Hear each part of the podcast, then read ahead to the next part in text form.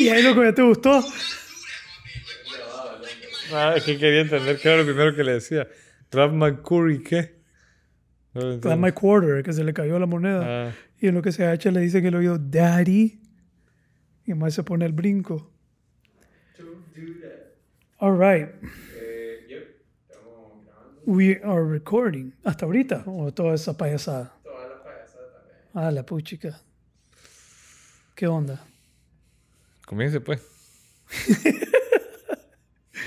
Ah, este va. ¿Por dónde empezamos? Aplaudiendo. Aplaudiendo. es que si, si, aplau- si, si, apla- si aplaudo, significa que ya empezamos. Estoy Ya- como ya sin ganas de arrancar.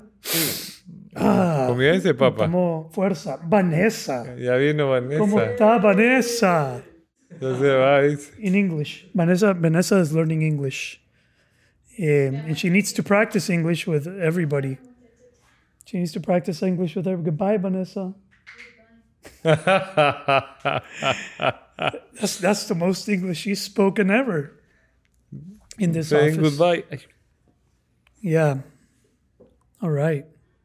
Let's go for it, pa.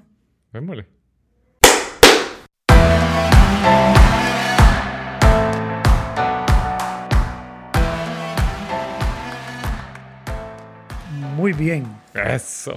Episodio número 40, brother. Ya te alcanzamos, bro. Ya me alcanzaron. 40 episodes. Estamos a 12 Episodio del número año. 40. Eh, episodio pasado fue la segunda parte del fin es crecer. Eh, esa perspectiva que me gusta invitar a la gente a explorar. Que todo lo que hacemos, todos los proyectos son vehículos para nuestro crecimiento. Los proyectos que, eh, que asumimos de manera intencional y también los proyectos que se nos impone por la vida son vehículos para nuestro crecimiento.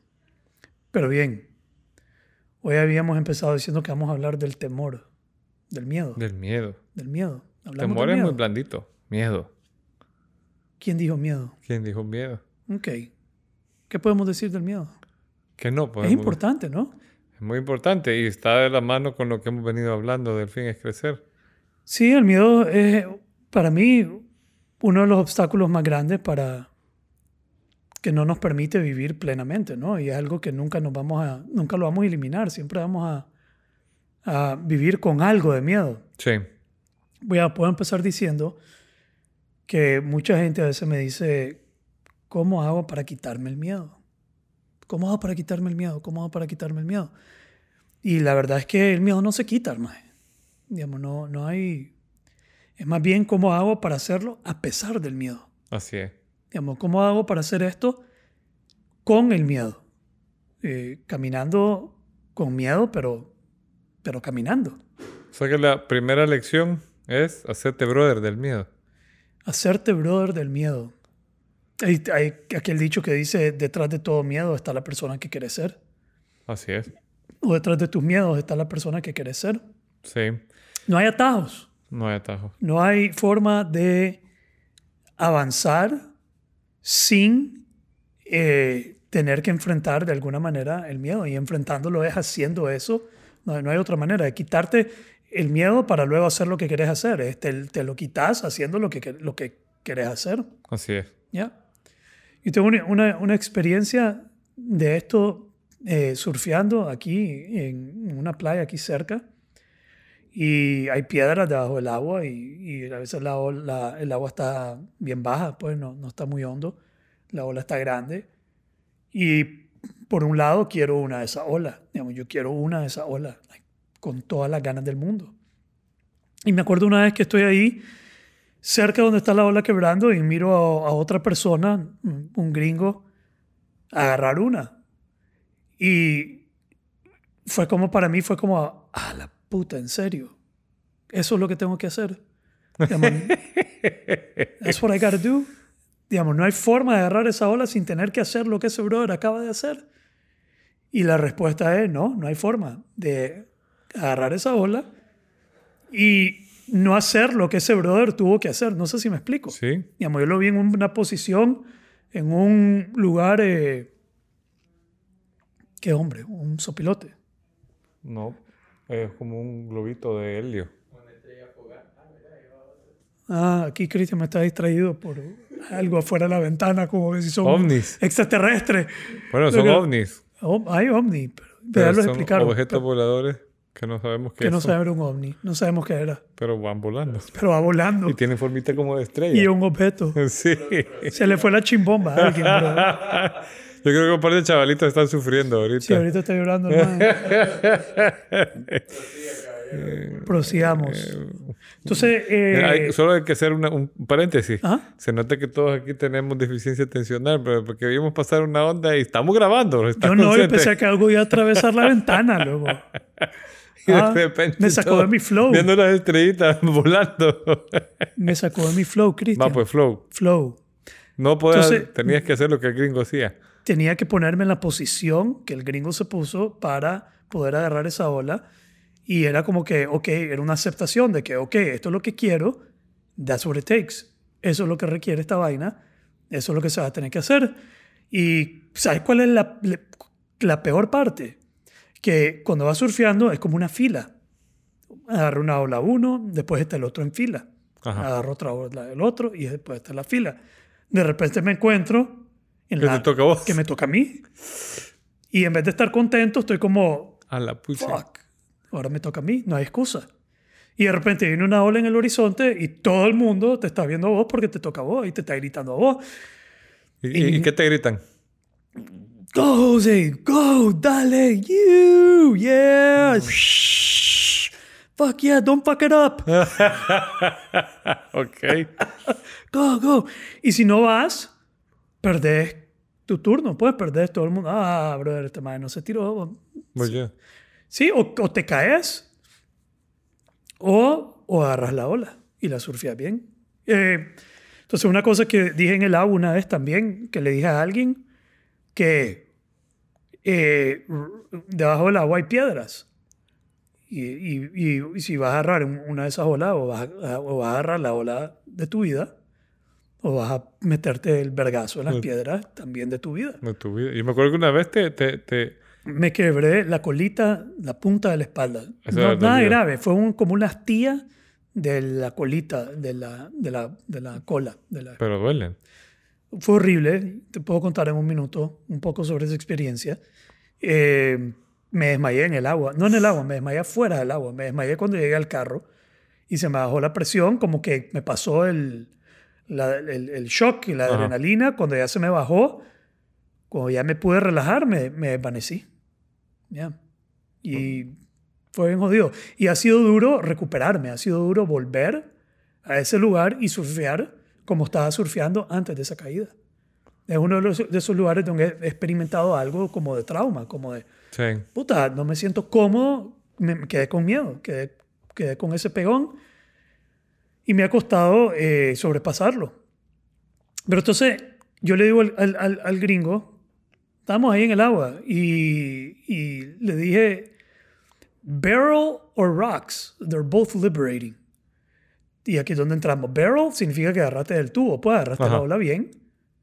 O te caíste y pegaste contra las piedras. Sí. Pero tal vez no te morís. Bueno, usualmente no te morís. Usualmente te golpeas, pero salís vivo.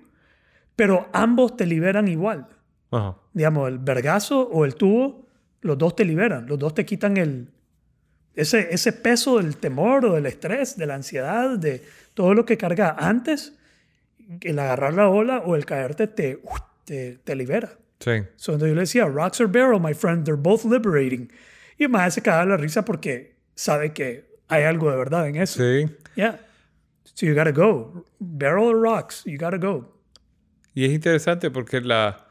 Bueno, en la vida eh, es bien concreto, ¿no? Te, te caes, te golpeas y es un golpe, o sea, es un, es un miedo real.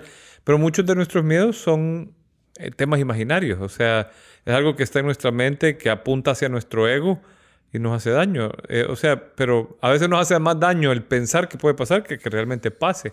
Y a veces no sabemos ni lo que va a pasar, solo hay miedo. Solo hay miedo. No, hay- no hay claridad de qué es lo que te podría pasar. Digamos, al final, esto es tan objetivo porque te caes y es tan alegre sobrevivir la caída que salís del agua y you're like, mae, una buena caída la celebras como que si fuera una buena ola. Salí viendo si todo el mundo te vio, viste esa vaina, mae, wow, esa caída está, te caíste desde arriba, te revolcó, y ok, I'm ok, yeah, bro, pum, te la celebran. Y, y ahí es como que, obviamente, es mejor la ola, el, el poder surfearla, pero es un fracaso, ¿no? El caerte. Pues, de alguna manera, sí, es una falla. Pero la, la, la disfrutas también, salís como, wow, súper. A veces, pues, a veces puede ser más drástico, pero hay, hay, hay algo de, de, de, verdad en que fallar, caerte, a veces no es tan, no es tan grave. No es tan grave. Pero, ajá. Pero ahí hay que ponerle coco al, al tema porque, eh, puchica, es, ojalá lo pudieras traer esa metáfora a la vida real, ¿vea? O sea, que, que, la gente se pegara el gran pencazo en la vida con un fracaso y era, ¡yay! ¿Viste? Me caí desde arriba. La cagué en esa presentación. Todo, perdí ¡Uh! todo. ¡Uh! Esa la cagué, perdí todo. La, voy me de nuevo. despidió, Liverpool, me Sí. despedido. Yeah, Yeah, baby. bro, démosle. Fuck no, no siempre pasa. Pero fíjate que hay, hay, hay gente que sí lo vive un poco así. Un poco. Sí. Yo no creo que nadie celebre cuando va para abajo, ¿verdad? Pero, pero, pero una vez te levantás y ves para atrás, decís, wow, clase de pencazo, pero sobreviví. Ya. Mira qué interesante esto. Y esto es una metáfora que a mí me, me fascina ver en la respiración, en la retención de respiración. Si vos vas a retener tu respiración, digamos, inhalás, retenés, y hay tres etapas. No sé si hablamos de esto en, en el episodio de la respiración, pero hay tres etapas en la retención. La primera etapa, cuando estás reteniendo, es la retención cómoda. Ajá. Digamos, estás reteniendo la respiración Y estás tranquilo. y estás cómodo. ¿Sí? Luego viene la segunda etapa. La segunda etapa es la retención incómoda. Estás reteniendo, pero ya estás incómodo. La mayoría de la gente comienza a respirar en ese primer, en esa segunda etapa, entrando a esa segunda etapa, apenas entran a la retención incómoda. Ajá. ¿Make sense? Sí. Entonces yo estoy cómodo, cómodo, cómodo, cómodo, y en el primer alerta de incomodidad, respiro. ¿Right? Pero la verdad es que puedes pasar toda esa etapa de retención incómoda a la tercera etapa, que es cuando ya el cuerpo comienza a reaccionar, comienza a sobreponerse a tu voluntad, comienzan a haber espasmos en el diafragma, se comienzan a dilatar todos los vasos sanguíneos, comienza la alerta en el cerebro, gritando, diciendo, respira, te vas a morir, entrando en pánico, en, en, un estado de... La mayoría de la gente que yo llevo a ese estado, que yo los invito a llegar a ese nivel, su reacción es casi me muero en ese, Ajá. casi me muero en esa retención. Y eso es mentira. Digamos, es mentira, no casi te morís, no estabas ni cerca casi morirte Sí. aunque en tu mente te dice que estabas casi por morirte. Pero es una, historia, una narrativa falsa, una, una paja de tu mente. Sí. Pero hay gente que se la cree, like, I almost died, casi me muero en esa retención. No, estabas como a cinco minutos de realmente morirte.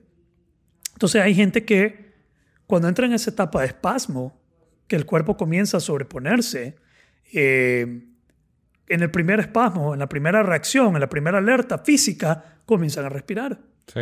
Y la verdad es que puedes seguir. Entonces, puedes seguir hasta no sé cuántos espasmos, pues que el cuerpo comienza a sentir ganas, el cuerpo comienza físicamente, comienza a jalar, tratar de jalar aire. Y hay gente que en la primera deja de... Lo deja. Lo dejo. ¿Estás conmigo? Sí. Todas esas tres etapas, cómodo, incómodo y ya sobreponiéndote a una alerta física, fisiológica del cuerpo tratando de salvarte la vida. Pero vos te le sobrepones. Ok. ¿right? Y esa- esas tres etapas yo las puedo ver muy similar, pues una metáfora para todo, Para todos. sí. para todo. Si vos vas al gimnasio, hay una etapa donde estás levantando cómodo, una etapa donde levantas incómodo y una etapa donde levantas con dolor y sobrepasás. Y a veces el cuerpo El se, threshold. se, desen- se desenchufa. O sea, ya, ya te quedas pegado en bench press, ¿no? Ya no sube. Tu, Ya no tu- sube. Ya, ya no sube. Pero hay gente que Está un spot de ahí de... Pero hay gente que lo lleva a ese límite. lo lleva a ese límite y hay gente que no llega ni a ese límite. Entonces, lo que yo he descubierto es que hay gente que solo con saber que algo les va a dar temor, no lo hacen. No lo hacen. Digamos, ellos se detienen antes de tan siquiera comenzar a avanzar en, en- solo con retener, digamos, le invitas a alguien a retener. Y en la etapa cómoda dicen, ay no, esto, esto se va a poner incómodo, esto se va a poner horrible. Y respiran. Sí. Y, y comienzan a respirar antes de incomodarse. Pero eso es así en, en el mundo laboral. Sí, Digamos, voy a tener que tener una, conversación incómoda, mejor no digo nada. Mejor no digo nada. Voy a tener que pedir, es que si quiero un aumento, voy a tener que decirle al jefe, mejor no digo nada. Es que si quiero que las cosas cambien, voy a tener que opinar, mejor no digo nada. Entonces, se quedan en lo que usualmente llamamos la zona cómoda, Sí. ¿sí? Pero esa zona donde ni siquiera te atreves a entrar a esa zona incómoda. y la gente se siente prisionera ahí. Yo creo que hay, hay un punto importante que estás tocando que eh, es- tiene mucho que ver con todo el tema del miedo, es el diálogo mental. O sea, ¿qué dice tu mente? Porque lo, lo has sacado de, de manera bien interesante, el, el tema con la respiración. Em, pero el, el miedo, em, cuando se te acerca, hace que tu mente piense de determinada manera. Por ejemplo, lo que decías, me voy a morir, me voy a morir. Pero hay gente que puede decir, wow, qué tuani esto que estoy viviendo. Que, ex-". o sea, porque es, es lo que piensa tu, tu mente, es cuál es el diálogo que tiene tu mente ante las circunstancias. Yo creo que ahí tenemos que ver cómo estamos construidos, porque van a haber circunstancias que van a sacar como el víctima de nosotros y nos agarra descolocado la vida, que viene la parte de que hemos hablado en otras ocasiones de entrenar o de prepararte. Y hay otras que te sentís capaz y, y sabes que es parte del proceso de lo que estás viviendo. O sea, yo me acuerdo de las primeras veces que practicaba esa respiración, a mí me daba pánico. O sea, lo que sentí, la- las contracciones y todo, tú- la, la misma ignorancia Yeah. te hace pensar que estás de verdad afectando la, la- tu, tu salud Sí. o, o estás haciéndote algún daño. Te da terror. Te da terror. Esas son la- la- las respiraciones de superventilaciones. Sí, Sí, entonces vos vas eh, igual en las superventilaciones, hay una parte donde estás medio cómodo respirando, después pasas a la parte incómoda y después tenés que sobrepasar esa parte incómoda para poder llegar a donde, donde quieres llegar en esa respiración, pero tiene las diferentes etapas. Eh, ya, Y yo creo que ahí es, es clave reconocer qué está diciendo tu mente. O sea, reconocer tu diálogo mental y entrenarlo. ya, Porque eh, a mí me, me llama la atención siempre que, que recuerdo este tema. eh, ah, el miedo ha sido un tema bien importante en la historia de la humanidad y me acuerdo que de los primeros temas que estudié cuando entré a Nueva Acrópolis en el curso de filosofía, hablas del mito de la caverna y que estás en lo oscuro, atrapado, viendo una caverna y hay un símbolo de estos personajes que te pasan unas sombras y uno de los debriefings que yo encontré por ahí leyendo el, el simbolismo son que los que te mantienen atados en la caverna son el miedo y la ignorancia. Y que van de la mano. Entonces, Ya. lo, lo- lo que acabamos de decir, la ignorancia de cómo funciona tu cuerpo, te da miedo que algo se te vaya a desajustar, que te vaya a dar algún tema. o sea, yo- al menos esos eran mis miedos, que me vaya a pasar algo en el cerebro, que, Ya. que, que la convulsión, me- me- o sea, esos movimientos espasmódicos generen algo. Lo mismo puede pasar con el tema de, de, de, de- la vida, de tener miedo al fracaso hasta que fracasas la primera vez y te das cuenta que no es tan No te pasó terrible. nada. No te pasó nada. ya. Te revolcó la ola y saliste del agua y estás bien. Nothing happened. Eh, sí, el miedo y la, la ignorancia. Me gusta eso, me gusta eso de... Porque solo con el hecho de contarle a la gente de estas tres etapas, yo puedo llevar a una persona, digamos que yo a una persona que retenga su respiración ahorita, sin decirle nada, y veo hasta dónde llega, así, sin decir nada, y luego le digo, mira, hay estas tres etapas. Solo con conocer esas tres etapas puede llegar hasta la tercera etapa Sí. y en un solo, en un solo momento elevar su capacidad para retener la respiración. Entonces, esa persona podía más, desde ya podía lograr más, pero el desconocimiento, la ignorancia y el miedo la limitaban a, qué sé yo, 30 segundos, cuando su capacidad real ahorita son 60 segundos, Sí. el doble. Entonces, me gusta eso, que el miedo y la ignorancia Te no- mantienen sentado en la caverna, viendo oscuridad, viendo el- zona de confort, como le quieras llamar. Ya. A mí hay un concepto que me gustó estudiando el tema del miedo, que lo estudié mucho el año pasado, es que te- muchos te dicen salite de tu zona de confort. Y este autor que se llama Brandon Webb te recomienda a- a que, o sea, él dice amplía tu zona de confort. Ampliar. O sea, en Ya. lugar de salirte, amplíala, porque para él la zona de confort es una zona de competencia. O sea, donde sos, entre comillas, competente. Claro, para ampliarla tenés que darte cuenta, alguien te tiene que ayudar a ver que hay más allá de lo que vos creas que es. O sea, yo me acuerdo, por ejemplo, yo trataba, tenía un tío que, este, que mencioné en los primeros episodios como uno de mis primeros mentores, y él se ponía a flotar y una vez me friqueó, porque llevaba minuto y medio y no, y no se daba vuelta. Y yo sentía que había pasado un chingo de tiempo porque yo no pasaba de 15 segundos. Tenía más miedo vos. Teníamos miedo yo, él estaba tranquilo, me estaba demostrando que se podía. Y me decía, practica, es una buena práctica. Fíjate, te estoy hablando hace 30 años. Ya. Y de repente, ah, practicando, con un poquito de práctica, sobrepasas el minuto sin respirar tranquilamente. O sea, no es una barrera súper difícil de pasar un minuto sin respirar. Sí. Y estoy viendo ahorita en Netflix un programa sobre el cuerpo. Ajá. Acaba de salir. Está Ah, muy sí. bueno. Sí, lo había anunciado. Muy, muy bueno. Y hay una parte sobre reactions, las reacciones. Y habla que la amígdala es la que genera el miedo. Sí. Que la amígdala es la que manda la alerta. Y obviamente es para tu defensa. El miedo está ahí para protegerte. Y protegerte físicamente, biológicamente, psicológicamente, emocionalmente, proteger tu ego. Eh, a verte la, la muerte egoica es mucho más dura de enfrentar que la muerte física. Eh, dicen que el hablar en público es uno de los peores miedos. Pues Eh, fíjate que yo leí que es el segundo miedo después del miedo a la muerte. Yo el hablar en escuché que era el primero antes del miedo a la muerte. ¿Ah, sí? Sí, que hay gente que prefiere morir Ah, tener que- hablar en público. Mejor matarme que ponerme enfrente de un público. Ajá. Sí, yo siempre que hablo en público a mí me da miedo. Digamos, yo nunca hablo en público sin, sin nervios. Sí. Entonces es algo que ya me, me adapté a poder manejar, igual que cuando surfeo la grande o algo así. Entonces, que este programa, están hablando, el, el- el miedo es parte del sistema nervioso. Me encanta este programa porque tenemos, son sistemas, sistema nervioso, sistema cardíaco, sistema circulatorio, sistema óseo, hay un montón. Respiratorio, respiratorio, somos un montón de sistemas. Entonces, esto, linfático. el sistema nervioso, entonces usan el ejemplo de una mujer que en Puerto Rico, durante el huracán, terminó con sus dos hijas sola en su casa, ella y sus dos hijas, dentro de ese huracán María, y era devastador, pues le estaba desbaratando la casa, era una cosa de otro nivel. Y ella llegó al nivel de miedo, de pánico, donde dejas de funcionar donde te paralizas y dejas de funcionar. En otras palabras, en esa situación ya no le servís a nadie. Sí. Es más, sos parte del problema ya. Sí. ¿Ya? Necesitas que te salven. Necesitas que alguien te vaya a salvar. Y cuando, cuando, cuando encontrás a alguien que está después de las olas, que entró en pánico, lo primero que hacen los salvavidas es meterte un galletazo. Y podemos hablar de eso. Vamos a hablar del de, la- el peor, el peor miedo, el- la peor muerte. Y, y por qué es la peor muerte.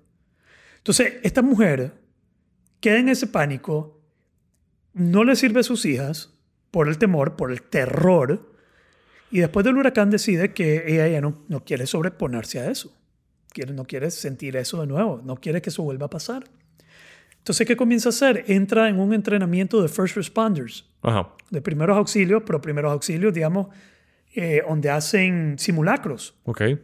Entonces le ponen sangre fic- ficticia a la gente, le ponen cuerpos rotos y la gente colgada y las, y las riegan en un lugar donde una escena.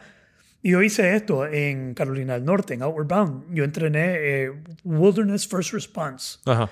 que, eh, que es el- los primeros auxilios en, en un lugar donde un hospital está a más de una hora o dos horas, hay un número. Ala. Entonces, cuando no tenés ayuda más de tanto tiempo, ya estás en un eh, en otro, en otro tipo de, de rescate. Entonces ella comienza a entrenar en estos simulacros. Y ahí en ese programa dice que esa es la forma de adaptar el sistema nervioso a través de simulacros. Simulacros. Exponerlo al miedo. Es un sistema antifrágil, que hemos Sí. hablado de antifrágil Sí. que es la capacidad de un sistema de fortalecerse cuando está expuesto al, al, al, al estrés. Pero tenés que practicarlo, ¿verdad? Porque es lo, lo- lo mismo pasa en Japón. Vos ves a la gente con el terremoto y la gente va en orden saliendo y te dan una estadística. Están entrenados. Están entrenados. Hay una estadística, no la recuerdo, pero me la mencionaron y es que muere más gente en los terremotos por el pánico que salen corriendo y se tiran, ¿no? ¿Ya? que por el, por el terremoto en sí mismo. ¿Ya? Entonces, esta mujer tiene que entrenar para adaptarse a que eso no le vuelva a pasar, llegar a ese nivel de terror donde dejan de funcionar. Otro, eh, recientemente, ahorita en mi viaje a Dallas, estaba dentro del grupo, había un eh, francotirador que estuvo en Irak. Wow. ¿Ya? Nos dejó.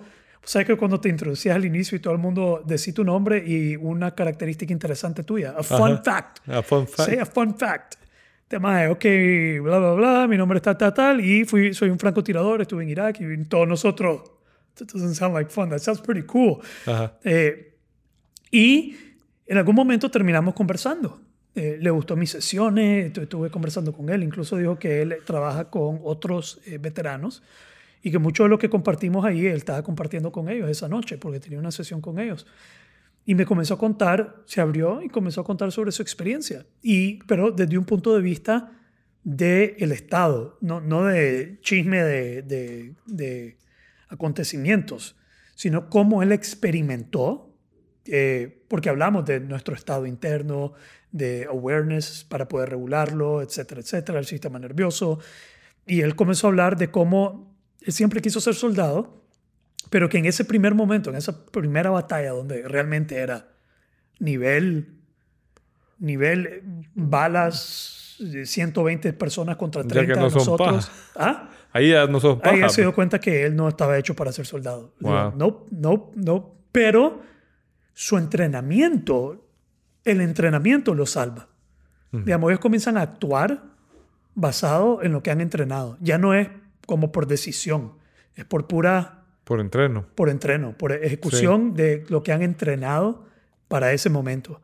Y como dice él, habían 120 personas y éramos nosotros 30 personas, pero gracias a Dios nosotros estamos mucho mejor entrenados que en ellos, Ajá, que ellos. ajá. Ahora te imaginas una batalla de ese tipo, 120 personas y está claro y evidente que vos estás mucho mejor entrenado que ellos y cómo tu entrenamiento te pone En otro nivel. en otro nivel. Sí. Y, sobre- y- y- y- y ganaron, pues, ¿no? Ganaron la batalla y se fueron. Y que cuando se iban, ya cuando regresaban al lugar, todo el mundo reaccionaba diferente. Había uno que no paraba de comer, había uno que no paraba de llorar, había uno que estaba en shock, comatose, con ojos pelados. Había otro, pues todos manejaron el, lo que estaba pasando eh, diferente. Otra historia, cuando los van a mandar de vuelta, eh, él sentía terror, que, que él estaba pegado. Y están yuca. todos ahí y están todos aferrados, digamos, se siente la tensión y de repente, no sé si fue él o alguien se atrevió a decir, Ay, yo no quiero volver a salir, estoy cagado. Y que eso todo el grupo como un suspiro. Yo también, yo también, yo también, yo también, yo también, yo también, yo también. Todos, sí, estamos, no, más de la gran puta. Y ya cuando todos ya habían compartido su sensación auténtica, era como que ya estaban mejor preparados para salir. Que el estado ese de ignorar el temor, de ignorar eso que les estaba De pasando, reprimirlo. De, de reprimirlo y o contenerlo y no, no expresarlo, hubiera sido el peor, eh, el peor estado en el cual salir a, A pelear. a pelear. Sí, porque te atrapa. Fíjate qué interesante que en, en- en- la Grecia clásica tenían dos figuras, de, de- dos deidades para representarlo, por llamarlo de alguna manera: Fobos y Deimos. Y Fobos era el miedo y Deimos el pánico. Ajá. Y que el pánico ya es donde perdiste la batalla sin haber comenzado. Ya, Pero si sabías controlar Fight, a Fobos. Sí. Está fight, Y que es la batalla, y flight, que Que- se acabó la pelea. Piqui Sí. Sí, y es eso, o sea, el, el poder tener un plan es lo que te da a vos perspectiva para mantenerte en en- Entrenamiento. en- en entrenamiento. Ya. Pero más, o sea, porque yo lo, yo lo separaría, porque una cosa es, es cómo estás preparado físicamente y otro es decir, ok, escenario 1 y lo probás, no funcionó, escenario 2 y lo probás. Entonces, eh, o, o pueden ser partes complementarias, un entrenamiento mental y un entrenamiento físico, porque lo que, lo que ves, por ejemplo, en las artes marciales es que ellos ap- aprenden formas para, para que cuando Para están en el momento de pelear... sin pensar. mm, Sin pensar. Ejecutar sin pensar. El cuerpo tiene que ah, pelear así cuando estás peleando. En un. eh, en una. A ver. Hubo un tiroteo entre unos policías Y cuando llegaron a la escena del crimen y estaban los policías, estaba el policía muerto, eh, encontraron las cartuchas de las balas dentro de sus bolsas. La- Las cartuchas de las balas estaban dentro de su bolsa. Y ellos se preguntaban por qué tienen las cartuchas de las balas dentro de su bolsa. Y era que cuando entrenaban, los ponían a disparar y a recoger las cartuchas. Y entonces ya lo hizo por, por puro... Ya lo hizo por, por default, pero te imaginas cómo se cagaron en él porque está, sí. digamos, en un entrenamiento. Y lo mismo se vio en la pelea de Mayweather con eh, el brother este de MMA, Ajá. McGregor. McGregor. Que McGregor, cuando entra al ring, lo primero que hizo en el primer round fue colgarse a Mayweather por atrás al estilo MMA. Sí. Y que lo, es que nuestro default bajo estrés, ya en una situación real de estrés, en inglés we drop down to our level of training. Ajá, ajá. Nos recaemos sobre nuestro entrenamiento, Entramos en, en tus hábitos. en tus hábitos, en default. ¿Qué, qué has entrenado para esta situación? Y eso es lo que vos vas a ejecutar. Ese es tu, tu mecanismo de, pues, de- Eso es lo que vas a ejecutar. Entonces, es importante entrenar, como esta mujer, para ese, ese simulacro, para adaptarse a... Pero luego eso viene toda la premisa de inquebrantable. You gotta be VUCA trained or you're gonna get VUCA fucked. Sí.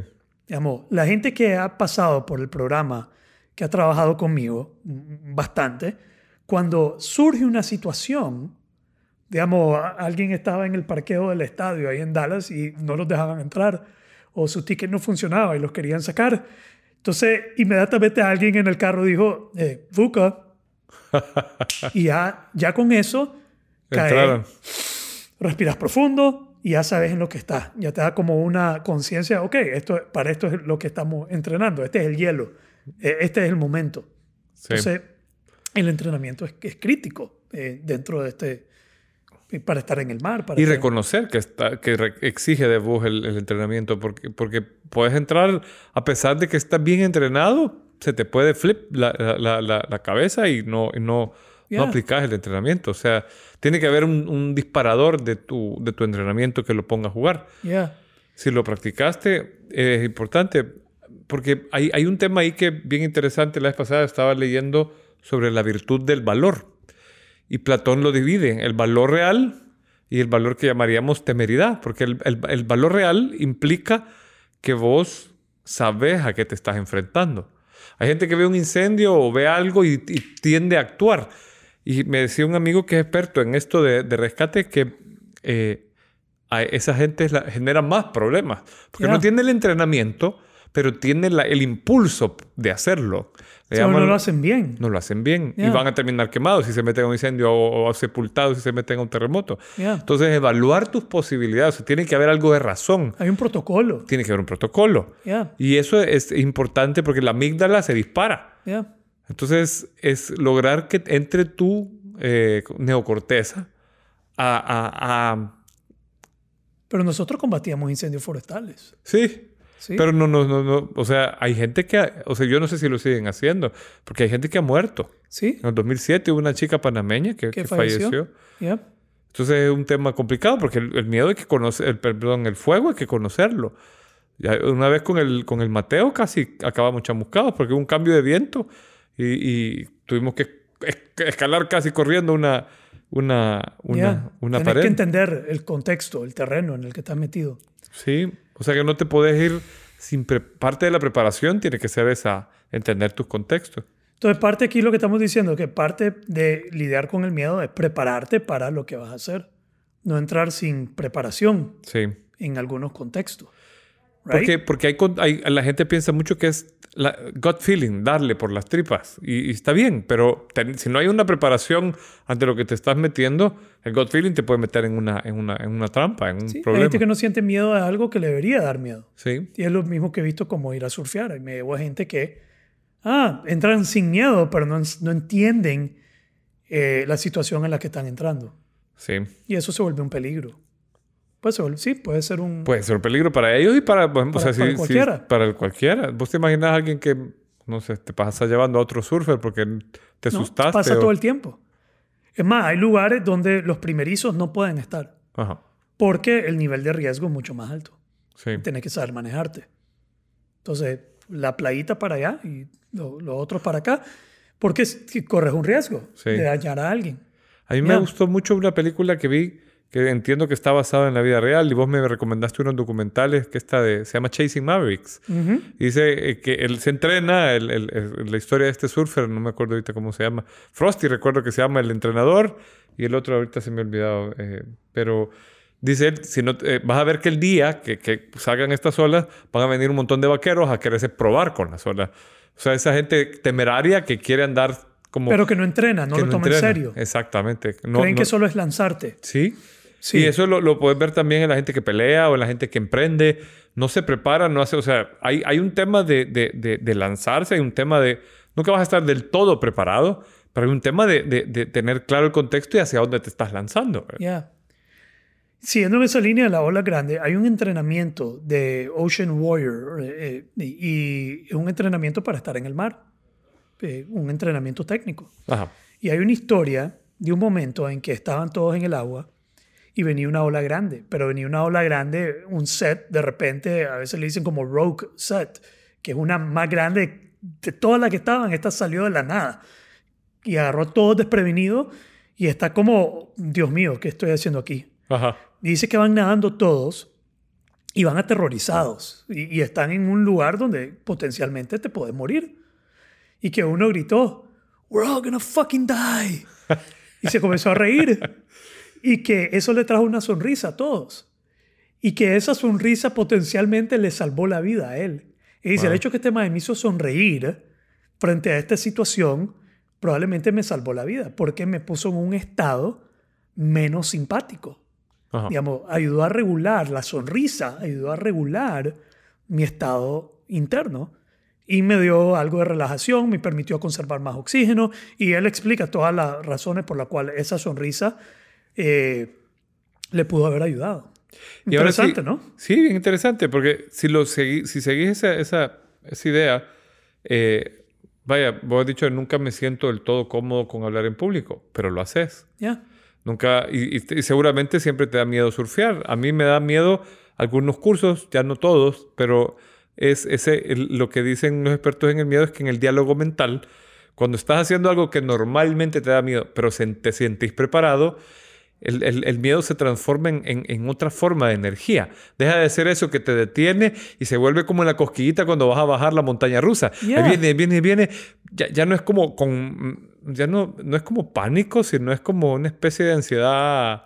Hay mucha psicología aquí porque todo el mundo se monta en un avión Sí, y hay chance que esa vaina se caiga. sí. Una en un millón Y, que te pero, ta- pero te montas y tomas ese riesgo. Todo el mundo maneja, todo el mundo anda en la calle manejando y hay un gran chance de que Que te, que sí, que ese día te- ya estamos numb a esa idea, como que estamos ya entumecidos a esa idea. No sos, un, no, sos un depor- no sos considerado un deportista extremo por andar manejando, pero andar manejando es como un deporte extremo. Sí. Igual montarte en un avión, no sos considerado como temerario, pero hay algo de ser temerario, montarte y entregarte a... A que vas a estar en las manos de ese piloto. Sí, en la mano del piloto. La- El otro fin de semana estaba en, en Playa Coco, aquí al sur de Nicaragua, y, y quería surfear y no había nadie con quien surfear. Eran las 6 de la mañana y el vasto océano solo para mí. Y voy entrando y en lo que voy entrando viene una mantarraya nadando hacia mí, pero te estoy hablando como desde aquí donde estás vos, así enfrente Wow. y debajo del agua, y grande, hermosa, linda, pero me dio un... Y, y la, y la decisión de seguir como, I'm gonna keep on going, voy a seguir, voy a, voy a estar aquí en el agua, y estás sentado en el agua y todo el tiempo estás con el terror de que, ¿qué pasa si algo viene y me quiere agarrar la pata y aquí nadie me salva? Le da curiosidad a un tiburón y me pega una mordidita. Sí, y estás ahí a pesar del miedo. No es que estás ahí Sí. sin miedo absoluto, estás ahí porque eso toca. Para mí eso es. Si querés algo y eso toca, eso toca. Eso Esa, esa es mi toca. convicción, esa es mi narrativa mental. Como vos decís, necesitas trabajar con la... Tu mente tiene que ser tu aliada. Tu aliada. Tu mente tiene que ser tu aliada. Y creo que el, el, el elemento más importante es el for the sake of what. Ajá. Esa es la pregunta para mí. eh, ¿Por qué es importante esto? ¿Por qué es importante esto? For the sake of what. Vos vas a hacer esto. Porque eso te va a dar claridad cuando la mente, porque hay algo, vos me recomendaste este libro de David Goggins, You Can't Hurt Me, y él dice algo que me pareció bien interesante. La mente conoce tus secretos y te va a atacar por tu lado más oscuro. O sea, cuando esté de verdad con miedo, te va a decir, "Mm, ya probaste tal cosa, o ya o has considerado que aquí abajo puede andar un tiburoncito tigre. Es probable. O sea, y, y va, y va a, a- a- a joderte por ese lado. Y vos, si, si- si estás en el, tenés el principio correcto, pues te quedas sabiendo que eso es una probabilidad. Ya, ya. Esa es una probabilidad. No sos inmune a que eso suceda. ¿No? Lo aceptás Sí. y lo haces. Puedes fallar en- hablando en público. Sí, puedes hacer el ridículo. Sí, Sí. lo, lo tenés que aceptar. Lo tenés que aceptar. A mí no es que me cae mal, pero sí me cae mal. La gente que dice, cuando los ves que van al área y dices, ¿estás nervioso? No, yo no estoy nervioso. Y se le ve a la patada que que estás nervioso. Sí. Puta, mejor decirme, estoy nervioso. Sí, hombre, estoy nervioso. Claro que sí, tengo algo de nervio. Pero ignorar los nervios es como el peor, para mí, la peor forma de, Sí. de manejar los Es que nervios. como, como, como tratar de darle la espalda a un tigre. Tenés que estar consciente que está el tigre. Por más amaestrado que esté, el tigre puede pegarte un zarpazo en cualquier momento. Entonces, cuando yo estaba trabajando en, en el centro de liderazgo en el Laurel, siempre nos decían que habían dos tipos de riesgo. Había un riesgo necesario y un riesgo Innecesario. innecesario. Tomar guaro e ir manejando a toda mierda es un riesgo innecesario. Tan si- ni siquiera tomar guaro y salir a la calle, hacer carreras en la calle pública, como estos que andan en moto, Sí. en, la- en las carreteras, de un lado a otro, a toda mierda. Eso es innecesario. Pues sí. No, no tiene un, pues no, es un riesgo innecesario. Ahora, si vas a entrenar y vas a tener una pista y vas a, edu- a ed- educarte en el, en el contexto y lo que es la moto y lo que es la velocidad y cómo se hace, está bien, adelante, un deporte. Pero eso es una estupidez. Sí. Entonces hay riesgos innecesarios y hay riesgos necesarios para poder vivir. Sí. Y eso fue bien interesante porque nosotros subíamos a la gente a las alturas, Mm. subíamos a la gente en los palos. Y ese riesgo era necesario si querías crecer, si querías descubrir, Sí. si querías eh, profundizar en entenderte, a sobreponerte. a- y vas colgado, era una ilusión de que te podías caer. Sí, porque siempre tenés el doble de arneses de lo que necesitas y cada arnés puede sostener como 5.000 libras, Sí, está Pero, sobre redundante, la seguridad es Ajá. redundante. Eh, pero tu, tu, tu amígdala no lo entiende. No lo ¿verdad? entiende, tu mente no lo Tu entiende. mente está todo el tiempo paranoico que se va a caer. Pero de repente había un instructor que ya se la sabía toda, que si quitaba el arnés o se quitaba las, las, los, los los- las cuerdas y comenzaba a hacer algo sin cuerda. Y que había que agarrarlo y decirle, brother, eso es un riesgo Innecesario. innecesario. Sí. No hay ningún beneficio en hacer eso. A menos que esa sea tu onda, venía a hacerlo vos en tu tiempo, en tu momento, pero no es el momento para hacerlo. Sí. Y ya, Y a mí de esto hay un diálogo. Fíjate que mi papá me ponía mucho cuando estaba chiquito la película Rocky. Yo he visto Rocky la 2 y 3 las he visto 50 veces. Entonces había un diálogo que a mí siempre, a mí me marcó. El- cuando estaba Mickey, el viejito que entrenaba a Rocky, le dice, el miedo es como un fuego. ujú, Si, si te llega a la mente, perdiste la pelea antes de subirte al ring. Pero si lo mantenés controlado, es tu mejor amigo porque te va a ayudar a escapear algunos pencazos, a prepararte bien, o sea, te va a mantener alerta ¿cómo controlas ese fuego? con preparación. Con preparación y con la respiración. Y con la respiración. Ya. Sí, fíjate que hay una... Yo pues, soy un artista marcial frustrado, pero me metí detrás de un brasileño que venía a dar unas clases de un arte marcial que lo había estado dormido por no sé cuántos años y un brasileño lo había ido a aprender a China. Se llamaba Nei Kung, el arte marcial. Y él tenía toda una filosofía y nunca me... Pues, porque, claro, la- los, los chinos te lo ponen todo bien poético. Ellos decían que el miedo era una energía que te entraba por las plantas de los pies y que iba subiendo en tu cuerpo y que si llegaba al corazón entrabas en pánico. Entonces él te enseñaba unas técnicas de respiración para bajar esa energía y, y controlarla. Y él tenía como principio básico que vos podías ganar una pelea sin pelear con solo ser el que más controlaba el miedo. Porque si te veías más tranquilo, más seguro, si vos te vas a cachimbear con alguien que lo ves relajado, probablemente digas, Aunque lo cachimbeen, Y, Está y relajado. sigue relajado y como que no le importó. Todavía decía, hombre, se Ay, mae. ganó la batalla. sí. No le importó. Es como aquellos que ves que están en, la- en la- en las películas y le están pegando y el mae no hace nada. Pues, Sí. porque es su brother o es su hermano o es su amigo, entonces no le quiere pegar y vos decís, wow, ese mae... Y vos después ves que le da un par de cachetadas y lo deja quieto, ¿verdad? O sea, Sí. Pero ya, eh, la re- el miedo fisiológicamente hablando tiene que ver con el sistema nervioso Sí. y tiene que ver con el- la activación del sistema nervioso simpático y con la respiración vos podés regular y bajarlo a un tono parasimpático que es el de descansar y, y descansar y digerir. Entonces, este, hay un Navy SEAL en, en línea que enseña técnicas de respiración que, que aprenden los Navy SEALs una forma que respiran cuando están en la misión eh, para mantener bajo control el sistema nervioso y no entrar en pánico y no quedar paralizado. Entonces, porque totalmente, pues es evidente. Y también habla de un momento en que en un entrenamiento de paracaídas él se, se lanza y un amigo lo golpea y hace que se le enrede el paracaídas a la y que su entrenamiento lo invitó a enfocarse en su respiración. Ese era su entrenamiento, enfócate en la respiración, en un patrón de respiración particular, en un protocolo, que lo llama respiración táctica, que inhalás 3 segundos y exhalás 6 segundos por la nariz y mantenés eso. Y él Pero dice, yo- sí, puta, qué clase de pre- preparación de para venir cayendo, ¿ya? ¿verdad? y a relajar el cuerpo. Un, dos, la, otra es a tres. la otra es a Un, relajar dos, el tres, cuerpo. cinco. Pues ya está, ya está entrenado, ya Claro, no tiene claro. que contar. Pero, pero, pero no es, lo, no es la respuesta, o sea, te estás imponiendo a tu cuerpo Te estás imponiendo, tenés que imponerte porque Sí. si no entras en pánico y ya te, te moriste. Y, y sí. ya te moriste. Sí. Entonces él dice que él comenzó a respirar, re- relajar el cuerpo, eh, agarró el cuchillo, sacó el cuchillo, cortó el paracaídas, soltó el cuchillo, abrió el, o guardó el cuchillo para que no le cayera encima, qué sé yo. Así, así de, de, Metódico. de metódico e inteligente estaba en ese momento. Y luego abrió el siguiente paracaídas y cuatro segundos después que lo abrió, tocó tierra. Pues pegó Wow. el vergazo. Y él atribuye eso, que se salvó A la- a la preparación. la respiración, a la preparación. Y otro ejemplo es en una caída, en una colina. No sé, hubo algo y comenzaron a rodar uno de ellos en, en una colina con piedra y dice que su entrenamiento fue respiración y relajar el cuerpo. Pero es lo mismo que le enseñan a los, a los surfistas de ola grande. Cuando te revuelca una ola grande, mira qué interesante esto, cómo es la preparación, cómo es la, la- la psicología.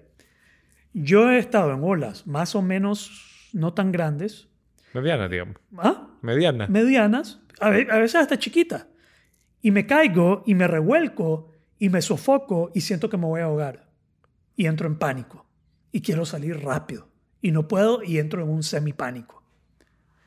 Versus otros días que está la ola grande, que está significativo pues el tamaño, te caes, te metes un vergazo y te mete una revolcada, pero la, te la, la recibís Tuani. suave, como que nada. ¿Pero por qué? Porque ya tu mente ya está activada a que eso es lo que tenés que hacer en ese momento. Sí. Que en el momento que vos te caes, te relajas. Y yo me imagino que debe ser una revolcada como que estás dentro de una lavadora.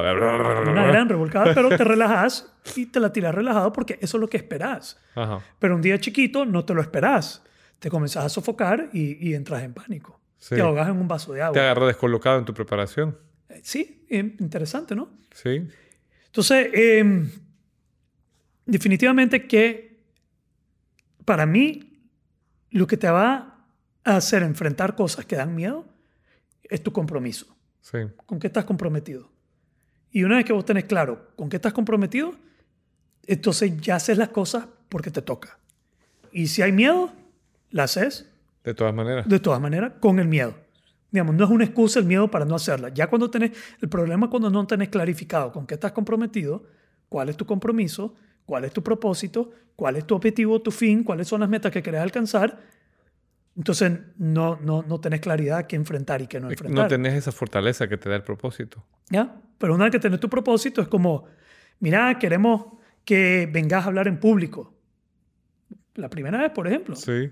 mi tío, quiero que vos des esta charla. Oh. sí. ¿Yo? Sí, vos vas a dar esta charla. ¿En serio? Sí. ¿No es que querés ser facilitador? Sí. Entonces, Bueno. ¿cuándo? Ah, es que todavía no. Bueno, Ah, me, me lo hizo mi mentor. Vendo un curso aquí y teníamos un arreglo de porcentajes y él venía a darlo. Entonces le dije, bueno, le vendí un curso con la gerencia tal. Ok, la vas a dar vos. Él dice, no, estás loco. Si yo, o sea, he visto, he visto tres cursos suyos y ahora la vas a dar vos. Yo te voy a preparar, te voy a dar coaching. ya está. Mira, nunca he sentido tanto miedo en mi vida. Yo, bueno, algún examen de Zamorano y eso. Yo me acuerdo que tuve que hacer tai chi, hacer respiración, hacer porque mi cuerpo estaba paniqueado, engarrotado. Sí. Hasta se me durmieron las piernas, pues, con eso te digo Wow. todo. Sí, sí, te- o sea, estaba friqueado. Pero, sí, y, y- pero al final tenés un compromiso, sabes que ese es el camino. Veo esa ola, yo quiero esa ola, tengo que hacer lo que él está diciendo, que, pues lo que él está haciendo, tengo que repetir, tengo que hacerlo. Tengo que probar hasta poder hacerlo, tengo que hablar en público, tengo que dar mi opinión, tengo que decir lo que pienso, tengo que, no sé, qué es lo que tu compromiso, tu propósito te obliga a hacer. Tengo que salir en redes, tengo que hacer un video en redes y, y hacer un live y, y- y promoverlo pues tengo que poner un anuncio y, lanzarlo. Y eh, ahorita estaba de nuevo en Dallas, alguien dio una charla sobre el uso de Facebook. Ajá. Y me encantó la primera frase que puso. How I used to use Facebook. Y abajo decía, like an idiot. y salía party, controversies, cosas estúpidas. Y que comenzó, aprendió, que le enseñaron cómo usarlo, qué cosas poner. Ajá. Y que las primeras personas que te comienzan a criticar son tus seres queridos, Sí. tus brothers. Y eso yo, yo lo he vivido también. Te, te comienzan a criticar tu- tus grupos de WhatsApp. Pones algo en redes y en cinco minutos tus grupos de WhatsApp se están incendiando. Y ay, puta, ¿qué estás haciendo aquí? ¿Qué es esta paz? Y, qué, no, no? y, y que ahora sos así. Sí. Y ahora sos- mi hermano tuvo que pasar lo mismo. Y te da miedo porque ese miedo del ego, de pasar Sí. vergüenza, de pasar pena, la crítica. Sí. Pero el que no está dispuesto a pasar esa mierda no, está, no va a crecer. Esa es la reventazón que tenés que pasar. Ajá. Es la reventazón. Tenés que pasar la reventazón. The pas- dip, como dice el libro que te conté, el dip. Ajá, ajá. Es el- la reventazón, me gusta ese, ese término. Sí, es Tenés una que pasar la reventazón.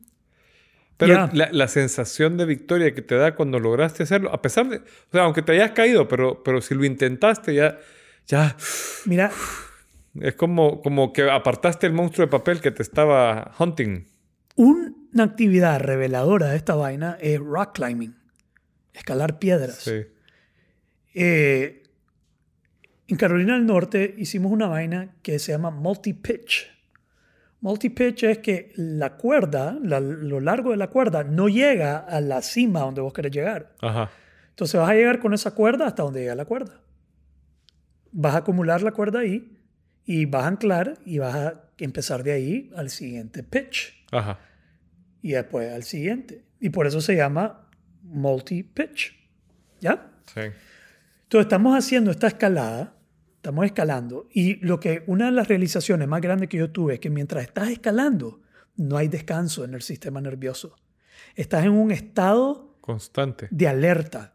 You're in a, in a heightened alertness, en un estado de, de alerta constante mientras estás de enfoque, hiper, hiperenfoque, porque no puedes cometer un error, ¿right? Right. Porque Y si que- no te vas para abajo. Y que el, el, el, el reward, la, ¿cómo decimos? La ganancia, la sensación es hasta que terminas. Es cuando llegas arriba, te quitas la cuerda y ya estás en tierra plana, el sistema solo... ¡Wow! That was Sí. freaking amazing. Y creo que lo mismo pasa surfeando. Desde que vos entras al agua hasta que vos salís del agua, hay un estado de constante Vulnerabilidad y vulnerabilidad por y lo tanto... alerta. Y hasta que no vuelves a la arena y sentís que ya terminaste, sentís el, el beneficio, sentís lo rico. Y puede ser igual con dar una charla, hacer un tra- puedes dar una, hacer una facilitación. Es hasta el final, cuando terminás, que sentís el, la, el- Sí. el- el- de- pues, la sensación rica de haberlo Mira, a mí hecho. todos mis primeros años de facilitador, el primer curso me dejaba totalmente desenergizado. ¿Te dejaban cómo? sin energía. Nunca Drenado. se me... Drenado. Ya. Porque me preparaba tanto. O sea, era como romper otra vez la inercia del año. ¿ya? O sea, pasabas la segunda parte de diciembre y la primera de enero sin trabajo y de repente empezabas a ver que salía, se salía el primero y generalmente son kickoffs o algo de 50, de 100 personas. Prepararlo, tal, era salir de la inercia, era aquella ansiedad de cómo va a salir. Y cuando lo entregabas y terminabas y te daban gracias, Debe ser como un restaurante en hora pico. En hora pico. Yo, yo, yo he llegado a decir que es mejor ir a un restaurante en hora pico que justo después. Sí, porque, Porque, justo después estás relajado y no te atienden, no te Sí, sirven. ya bajaron la guardia. Bajaron la guardia, ya no están en ese modo de ejecución, de flow, porque entran en flow. Me imagino que el Sí. restaurante entero entra en un, en un flow que te están y dan buen servicio y te están atendiendo y todo el mundo alegre y los meseros aquí y allá. Debe ser intenso. Y después cuando ya termina, Yo creo que eso... están contando las propinas y de repente entra otro. Ah, Ay, puta. Encender la cocina de nuevo este jodido que viene a almorzar a las dos y media Sí, sí. o a las tres, huevón. Pero fíjate que ahí, eh, con- desde los dos lados, desde las dos aceras, desde el, desde el que ya está contando la propina y desde el que llega o del que está emprendiendo algo, chica, yo creo que hay, hay algo que es importante mantener y es la, la tu, tu solidez mental. Fíjate que ahorita me, me ha agarrado más feeling de estar viendo el, el Roland Garros. El- es un, un campeonato de tenis. Ajá. Y me ha asombrado que el top 3, ahora por ejemplo Djokovic, que es el número uno, empezó perdiendo dos sets con un chavo que es número 25, un italiano, y le empezó a jugar duro, pam, pam, pam, y no se descompuso. Y algo cambió en el tercer set y se lo comió 6 a 1, y el cuarto set 6 a 0. Se retiró el, el chaval, lo nuevo. Entonces, esa capacidad de no importa qué esté pasando, no importa qué, stick to the plan y saber que tenés la competencia para enfrentarlo, porque si no el miedo, te, o sea, vos sabés lo que involucra que el número uno esté perdiendo con el número 25 en tiebreak, los dos. Sí. Pero esa capacidad del número uno de no dejarse quebrar por estar perdiendo el número 25 es lo que lo tiene en el número El uno. número uno, así es. Que es el mindset de un, de un campeón, el mindset de un Michael Jordan, Sí, de un eh, que lo hemos Hamilton, hablado. de un, De un Rafael Nadal. Slater, un Nadal, que son brothers que, que tal vez de repente flaquean, pero cuando vuelven, vuelven más fuertes, lo digo Sí. puta, digamos. Esa pérdida, esa, ese momento lo hizo, les enseñó lo que no habían aprendido y lo aprendieron en ese momento y no les vuelve a pasar. Eh, No, y, sabes lo y que me vale asombró ahora? eso. Ver a Djokovic aplaudiéndole las buenas jugadas al italiano, a pesar de que le estaba ganando. Le hizo unas pifias, brother. Ya. que- y de repente veías a Djokovic extrañado y le dice, wow, estás perdiendo, sos el número uno, todo tu ego te debe estar comiendo o no. Ya. Pero, pero es lo que uno piensa, ¿no? O sea, que un novato te esté agatoleando dos sets a cero. Y a mí me, me mandó un mensaje bien fuerte de cómo, porque es tu peor miedo. O sea, eh, mira, esta Rocky, todo Rocky, está basado en una situación que le pasó a Mohamed Ali. Él iba a pelear una pelea de campeonato, el chavo se lesionó, él dijo, bueno, abramos convocatoria, que se suba alguien, se subió un maje completamente desconocido y lo votó. Y lo tenía para, para, para ganarle por, por, por decisión, pero Mohamed Ali ya en los últimos rounds noqueó al, al paquete este y, y se hizo famoso. Entonces Sylvester Stallone se basó en eso para sacar Rocky 1 y Rocky 2. Buster Douglas le ganó a Mike Tyson así. Así, es cierto. Buster Digo, Douglas no iba a Se lo dijo a mi él. mamá. Y Tyson no entrenó pensando que este Douglas era... Y la mamá de Douglas había muerto recientemente Sí. y le había dicho que le iba a ganar. Es una historia bien bonita esa de Buster Douglas y cómo le ganó a Mike Tyson. Bien interesante. Y, y, y, y por un pelito, vea. Por un pelito, porque vos ves a Tyson levantarse en el último y, lo, lo, lo- lo pararon porque no se había levantado bien. Yeah. Pero es eso, el compromiso. Porque mira, a Buster Douglas fue la mamá. A- a- o sea, siempre hay algo que está detrás, un ideal, un, un sueño, un compromiso que te hace ir más allá de tus propias fuerzas. Sí, y eso lo puedes encontrar en algo de afuera, como una familia o la mamá o algo o interno, aunque creo que siempre es interno, pero algo lo provoca, algo lo cataliza. Yo he leído historias de, de mamás que enfrentan a un oso o a un perro porque ¿No están viste a la del oso ahorita con los perros? Sí, Está viral. sí, que una chica empuja el, Empuja un oso. Sí, por, La por madre el estado puso si, si- si hubiera comido su perro. Se hubiera comido a ella. Bueno, también. Pero Ese lo oso se la pudo haber comido a Sí. ella y a los perros. Sí, Exacto, pero el, A que entró en riesgo bien. primero, lo que activó la, la, la, la, la, la- la adrenalina de la chava. Hay una historia que yo no sé si será cierta. Yo me la contaron, en un- lo- la leí en un libro, pero es que me parece que está un chavo debajo arreglando un carro y cede la, la, la, la, gata, como le decimos acá, y llega la mamá y le mete ñeque y, y, y, lo levanta. y lo- le- o sea, Puede sostiene el carro por pura adrenalina. Puede ser cierto, totalmente. Pero Lo sí, que yo sí vi eh, estando con mi mentor en un bautizo, fue a una mujer tirarse a la piscina y a rescatar a su hijo. Y cuando sale de la piscina, sale entre llorando y riéndose en una especie de ataque y dice, yo no sé nadar. Wow. Pero por su hijo aprendió a nadar ahí nomás. Claro. Esta muchacha, digamos, el cuento ya para aterrizar esto, porque yo creo que estamos cerca de la hora. Eh, la de Puerto Rico se paralizó, dejó de funcionar y no pudo responder. Y lo dejó de servir a sus dos hijas. Esta, de los perros con el oso, se activó. Una entró en fight y la otra otra en entró flight. en flight. Sí. Paralyzed, ni siquiera flight. Paralyzed, que es peor. La amígdala paraliza todo. Es, un, es, un, es una respuesta de sobrevivencia de quedar paralizado. Como Pasa en los zorros con la pelada. Sí, los zorros con la pelada, pero también los venados. ¿No has visto lo- lo- los videos del león que tiene el venado? Lo tiene ya eh, acostado, se lo va a comer. De repente se acerca una hiena, el león se distrae. En lo que el león se distrae, el venado sí. En lo que el león se aparta un poquito, se activa de nuevo el sistema y corre. Pero esa paralización, esa desactivación del sistema es una respuesta de sobrevivencia. Entonces, esta otra del oso, de este, de, este, de este video que se está haciendo viral, se activa y va a pelear con el oso. Le mete un empujón y lo bota de la... No sé si era necesario o no el riesgo. Los amantes de su mascota van a decir justo y necesario. no creo que haya sido racional. No, puede ser que no, totalmente. Pero bien. Como la historia de esta mujer que se le tira a la piscina y sin saber nadar. Se hubieran podido ahogar los dos. Es que estás, bien estás dispuesto a morir. Sí. Estás dispuesto a morir completamente. Por, por tu hijo, por lo que sea. Ya te, te vale madre tu, tu propia sobrevivencia. Siempre, por ejemplo, eh, de nuevo, for the sake of what? Sí. Si es for the sake de salvar a mi hijo, pero yo, a mí, yo sin dudarlo me pongo enfrente de un camión, sin ninguna duda. Sí. Si es para salvar a una de mi familia. No sé si lo haría por mi chihuahua. Creo que se me, me paro y solo cierro los ojos. Ay, Solo cierro los ojos y, yo, y después yo- lloro, pero Yo me le enfrenté Pero- una vez a un pero- Akita, eh, por, ¿A por mi perro, a un perro Akita, porque se estaba queriendo comer a mi perrita y el Akita respondió bien, fíjate, cuando ¡ah! El Akita se quitó, pero me hubiera podido comer a mí primero. es que con ese ¡ah! asustas a sí, sí, cualquiera. sí, papá. fácilmente. All right, entonces, el temor, wow. Mm, buena conversación. Eh, tenés que hacerlo a pesar del temor. Y vas a hacerlo porque es importante, porque te toca, Sí. por nada más. Y no hay que andar haciendo estupideces. No, No hay que tomar riesgo innecesario.